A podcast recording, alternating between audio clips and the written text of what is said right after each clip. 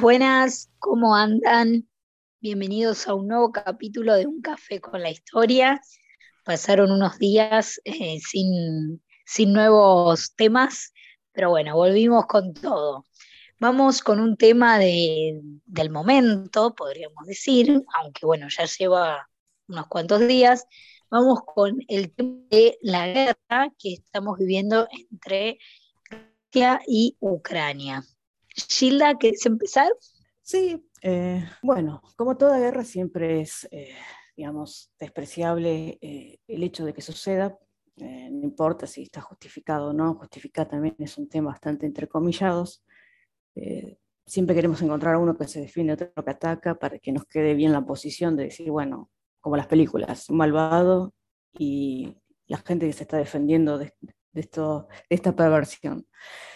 Pero acá no está muy clara la situación, como repito, una cosa es la guerra, su rechazo a, este derramamiento de sangre, donde generalmente pierden los civiles antes que, el ejército, porque el ejército está preparado para eso, pero los civiles no tienen manera de, poder defenderse, más cuando estamos hablando de una superioridad militar. Pero bueno, vayamos un poquito a hacer, haciendo una breve revisión previa a esto ya nos encontramos con los protagonistas que tenemos hoy, que es Zelensky, el presidente de Ucrania, y Putin, eh, de parte de la Confederación Rusa.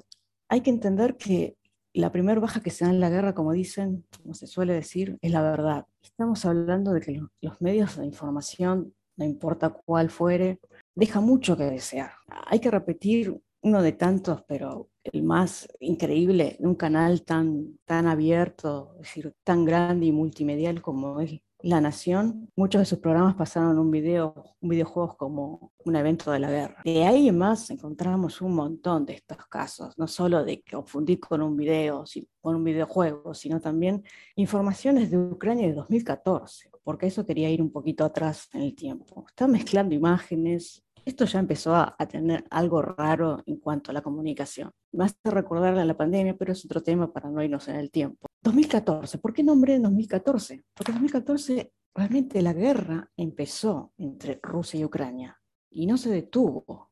Se detuvo a nivel internacional como que no se declaró una guerra, pero Ucrania bombardeó zonas prorrusas incumpliendo el Tratado de Minsk que se firmó para terminar con eso en 2015 sí se terminó legalmente, pero se siguió bombardeando territorios que están en una parte de Ucrania eh, que querían independizarse, querían estar libres de lo que es eh, la administración ucraniana y acercarse a lo que era Rusia. Por tal, quien los tenía que proteger era Putin. A ver, no estoy diciendo que está justificado, pero estoy diciendo que esto está previsto que iba a pasar. El ataque a estos lugares nunca paró, si lo que se firmó se borró con el codo la OTAN no se hacía cargo porque no eran países miembros de la OTAN, pero estaba y no estaba. Esto es lo que a ciencia cierta no queda claro cuando informan en los medios. A ver, hay que buscar información, hay que ir hacia atrás. Lo único que hacen es censurar una versión que le dé un, décimo de razón a lo que es la, versión rusa. De esa manera estamos ensombreciendo la verdad, no estamos aclarando nada. A mí lo que más me duele no solo es la baja de vidas civiles, sino la baja de la información. Se terminaron estos corresponsales de guerra. Creo que la última guerra que tuvo corresponsal fue la guerra civil de los Balcanes. Ni siquiera las de Irak, que se filmaban a distancias que eran, parecían bombas de colores, de luces. El corresponsal de guerra está ahí, está filmando el momento exacto donde los ataques, las balas cruzan, los camarógrafos, muchos murieron creo que Vietnam también tuvo su, su cuota de corresponsal y donde tenías información y te enterabas de esas matanzas que decís, no, bueno, el lado tan bueno no es tan bueno y el lado que quieren hacerlo figurar como malo, bueno, se está defendiendo. Hay información sensible que tiene que estar clara. Eh, me, interesa mucho e, e, esto, porque una cosa es que pongamos toda la banderita de Ucrania y bueno, cada uno quiera pensar que es un partido de fútbol, pero estamos hablando de que la verdad está bastante, bastante oscurecida. Y la pregunta es ¿por qué también? Ahí es otra, otra, digamos, otra puerta hacia lo desconocido. ¿Por qué? ¿Cuál es el interés en que quede Putin? a ver, no es un santo ni nada de, nada de eso. Pero ¿por qué tiene que quedar como malo sí o sí? Occidente bueno, como siempre, entre comillas, preguntas que me dejan bastante más dudas que certezas. Ignacio. Bueno, buenas noches.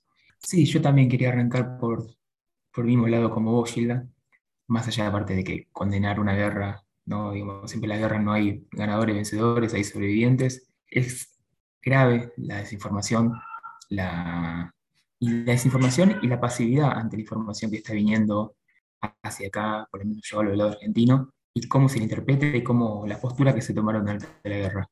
Vos dijiste algo que fue tema de que lo vieron como un partido de fútbol, y sinceramente se sintió así. Eh, nadie se tuvo a pensar ni las causas, ni los motivos, vuestro que mencionaba ya que es un tema que viene del 2014, que seguramente que si nos vamos tirando años para atrás, vamos a encontrar más causas y más motivos. Eh, acá en Argentina se vio desde el lado condenatorio a Putin como una guerra genocida, al otro lado completamente contrario, donde Ucrania quedó como un grupo de nazis que están siendo derrotados como en la Segunda Guerra Mundial. Así que bueno, eh, hay poca información, o mejor dicho, hay mucha información, pero mucha es muy dudosa procedencia. En las redes sociales hay circulando videos, como decís vos, viejos, hay videos que se nota que para clara que son montajes, pero sin embargo, bueno, todo esto sigue circulando, circulando, y en el medio, lamentablemente, bueno, está la gente que está sufriendo, eh, que tampoco sabemos bien a ciencia cierta cuánto es y qué, qué está pasando, pero es muy grave esto lo que vos decís de la desinformación. ¿Qué hay detrás de esto? Vaya uno a saber. Hay un intento de rememorar la vieja Guerra Fría y que esto sea todo una medición de fuerzas y pararlo ahí y que se reactiven de vuelta las industrias militares que siempre movilizan las economías, vaya uno a saber. Hay que ver que, esperar un poco para, para ver cómo descanta esto también. Bueno, coincido con ustedes en cómo se trató el tema, sobre todo por parte de los políticos argentinos, del partido de fútbol, ¿no? En, en la apertura de, de inicio de las sesiones ordinarias del Congreso, pudimos ver todo lo que sería Juntos por el Cambio con la bandera de Ucrania, ¿no? Es decir, eh, tomaron el tema así, ¿no? Como tomando partido eh, por, el por alguno de los bandos. Y es cierto que la información que circula, si bien es bastante, no es difícil identificar cuál es realmente fiable y cuál no me gustaría igual que hablemos un poco, eh, bueno, más allá de lo lamentable de la guerra, ¿no? Todos tuvimos, me parece, un poco de miedo de que termine en una tercera guerra mundial. Ahora pareciera que se fue esa sensación, van casi dos meses de que empezó esta guerra y bueno, digamos que las cosas quedaron más entre Ucrania y Rusia y no, no se difundieron por otros países o quedó limitada ¿no? la, acción de otros países. Pero ni bien empezó, teníamos esta, esta desconfianza, por lo menos muchos de, nosotros teníamos la desconfianza de que termine una tercera guerra mundial, ¿no? Estaría bueno que hablemos un poco de, de las causas de esta guerra o cuáles supuestamente son las causas, los motivos y por qué hay gente que toma posición por un lado y gente que toma posición por el otro, digamos, ¿no? Y no toman quizá lo que sería una posición más lógica, que es que es una guerra y que muere gente inocente y que los que provocan la guerra están eh, detrás de un escritorio diciendo qué hay que hacer, pero no viven las consecuencias de, las muertes, de los heridos, de la destrucción material y todo lo que genera. Bueno, sí, eh, otra vez voy a hacer un poquito de historia para entender estos tantos motivos que obviamente algunos que nos van a quedar ocultos eh, en un círculo bastante cerrado.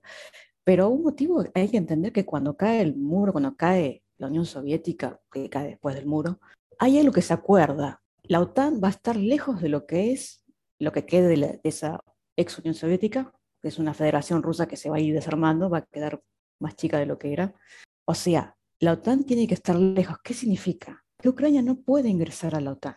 Y Ucrania lo buscó con Zelensky, ya venía buscándolo antes, pero con Zelensky es como que iba camino hacia eso. Y tener a la OTAN cerca, cuando se acordó que no iba a pasar eso, y uno ve las posiciones de la OTAN en países que prácticamente no tenía sentido unirse solamente por nivel estratégico territorial. ¿Qué significa territorial? Doy un país por decirlo, en realidad no, sé si está, pero es un país chiquito, Estonia. ¿Para qué quiero ese país en la OTAN?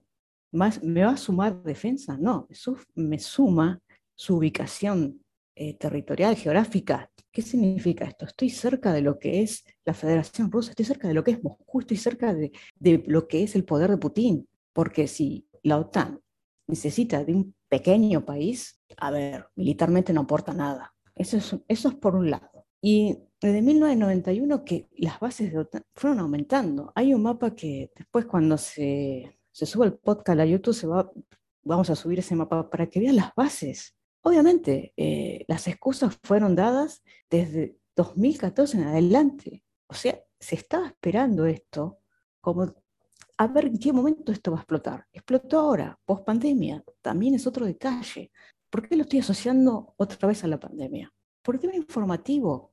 Hay un desbalance total. Es como al principio, el año pasado, 2020, no el año pasado, la salvación era la cuarentena y eso era a nivel mundial, no podías decir lo contrario.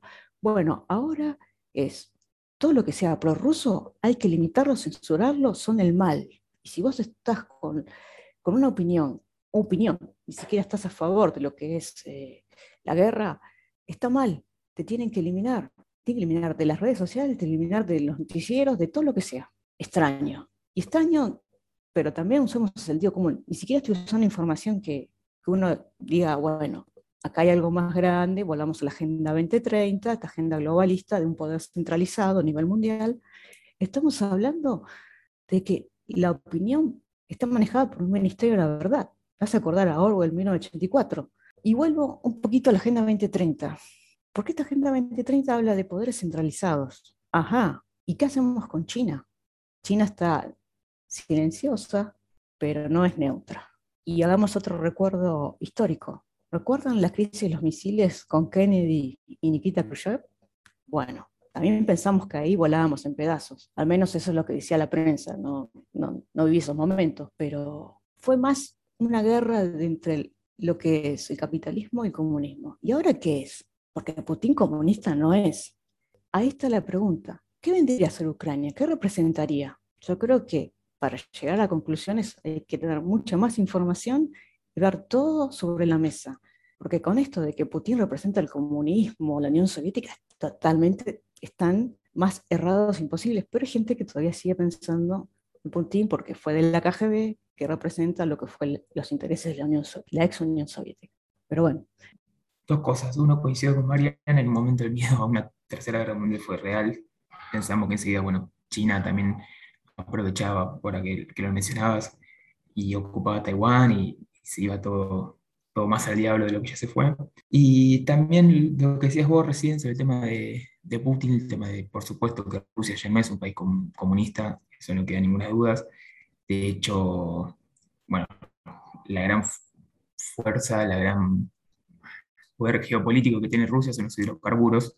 Esos hidrocarburos están explotados por, por empresas de capitales extranjeros, si bien hay obviamente un fuerte control estatal de esos hidrocarburos, lo que le permite Putin un amplio margen de maniobra sin la llegada de capitales extranjeros para explotarlo, hubiesen quedado ahí sin ningún tipo de utilidad.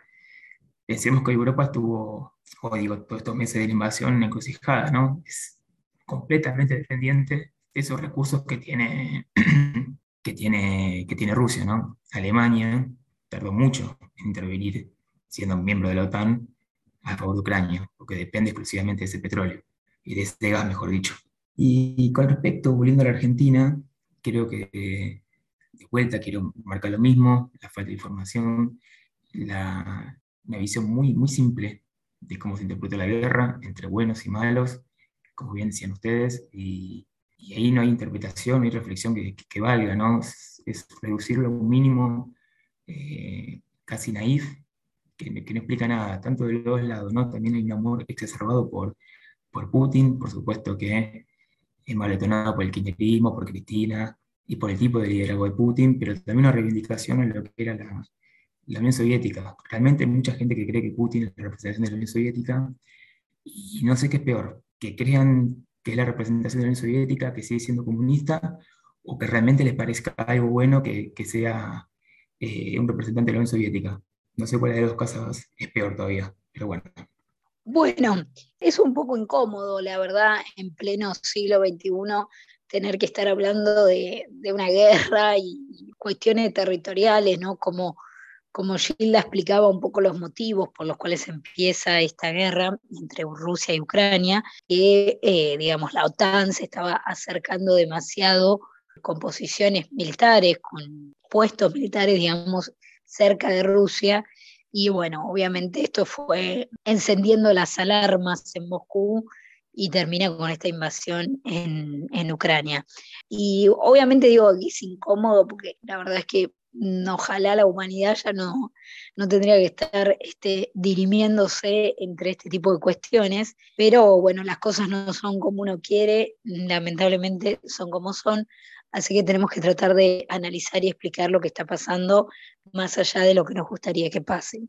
Actualmente, bueno, la guerra continúa, obviamente Rusia fue avanzando, está actualmente eh, haciendo muchos bombardeos vía aérea, eh, aprovechando que no está lloviendo en Ucrania. También con artillería fue avanzando por distintas ciudades.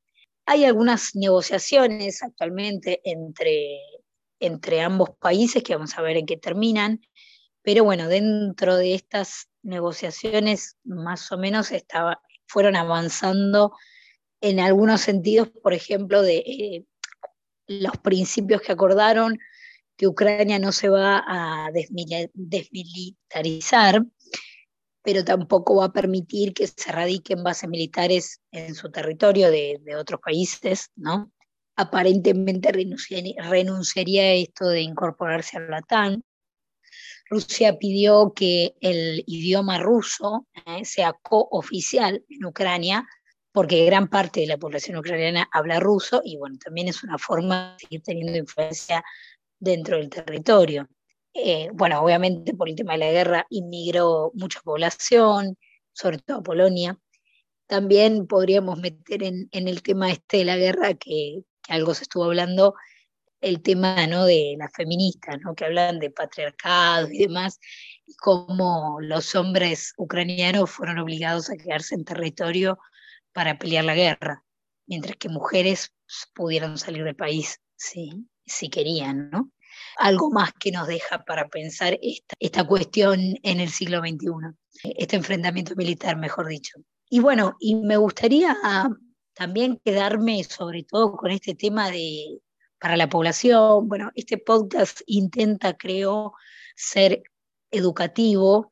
Me quedaría con esto, ¿no? ¿Qué pasa con la población que siempre quiere estar tomando partido por uno por otro, fanatizándose de un lado o del otro, y no analiza en complejidad, no trata de ver más allá. nada, me gusta quedarme con eso, invitar a, los oyentes a, a, que vayan más allá, que traten de analizar con más profundidad los temas, ¿no? por mí, la verdad que no tengo mucho más para aportar en este sentido, pero Gilda, eh, si querés cerrar con algo o decir algo más, lo mismo Ignacio. Sí, bueno, quería recomendar una página que se llama César Vidal, es un teólogo, historiador, escritor, que hizo un video que lo tiene en su página, pero tiene unos minutos nomás de acceso libre, porque lo subieron a YouTube y obviamente censurado. Como ya dije, es extraña esta censura, pero eh, aclara que hay otro detalle que no es conspiranoico ni es cosas de, noticias que son fake, que son cosas incomprobables. Eh, después, repito, en el podcast, cuando se suba a YouTube, que se puedan ver las imágenes, voy a mostrar las que llegué a capturar antes de que lo censure. Hay algo que no se está diciendo en la tele, sí lo admitió la OMS, la Organización Mundial de la Salud, que es que Ucrania, y no solo Ucrania, que eso, que eso es lo peor, no solo Ucrania tiene laboratorios biotecnológicos, estamos hablando de manipulación de virus, de lo que sea que se pueda escapar o no escapar, armas biológicas, eh, un número considerable de laboratorios, algunos totalmente norteamericanos y otros con aportes norteamericanos. hay una página, no, estamos hablando de que es algo inventado, en la que se bajó esa información y está presentada en, este, en esta página de este periodista. Pero una vez que pasó esto, lo lograron bajar, algunas fueron censuradas, pero está, están todos los datos, está el departamento del Pentágono.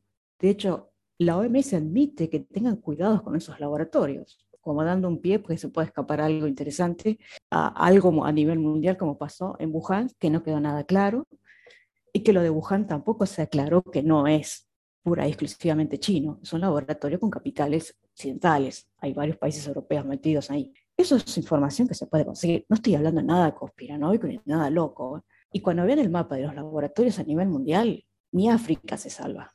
O sea, si yo tengo eso en mi frontera, listo, eh, me siento totalmente eh, insegura y que en cualquier momento me duermo y me, me, cae algo. Es como que México ponga un misil apuntando a Washington. No sé si se podría ni siquiera apuntar una ametralladora. Sino, Estados Unidos no lo dejaría ni, ni dos segundos. Bueno, acá pasa algo similar. Estamos hablando solamente de la OTAN, sino de la OTAN en presencia con diferentes tipos de armas. Saquemos ese misil que nos imaginamos con la Guerra Fría de los 60 con Kennedy. Estamos hablando de armas, laboratorios de armas biológicas.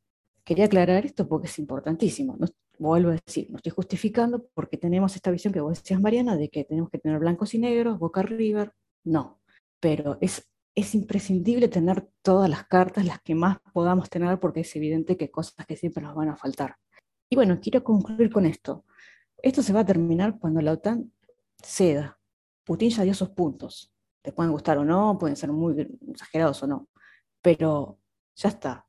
Falta que Zelensky arregle con la OTAN qué va a pasar con él. Porque es la OTAN la que dice que sí, que no, que hace esto, que lo otro. Zelensky es un instrumento de la OTAN. Hay que tomarlo así.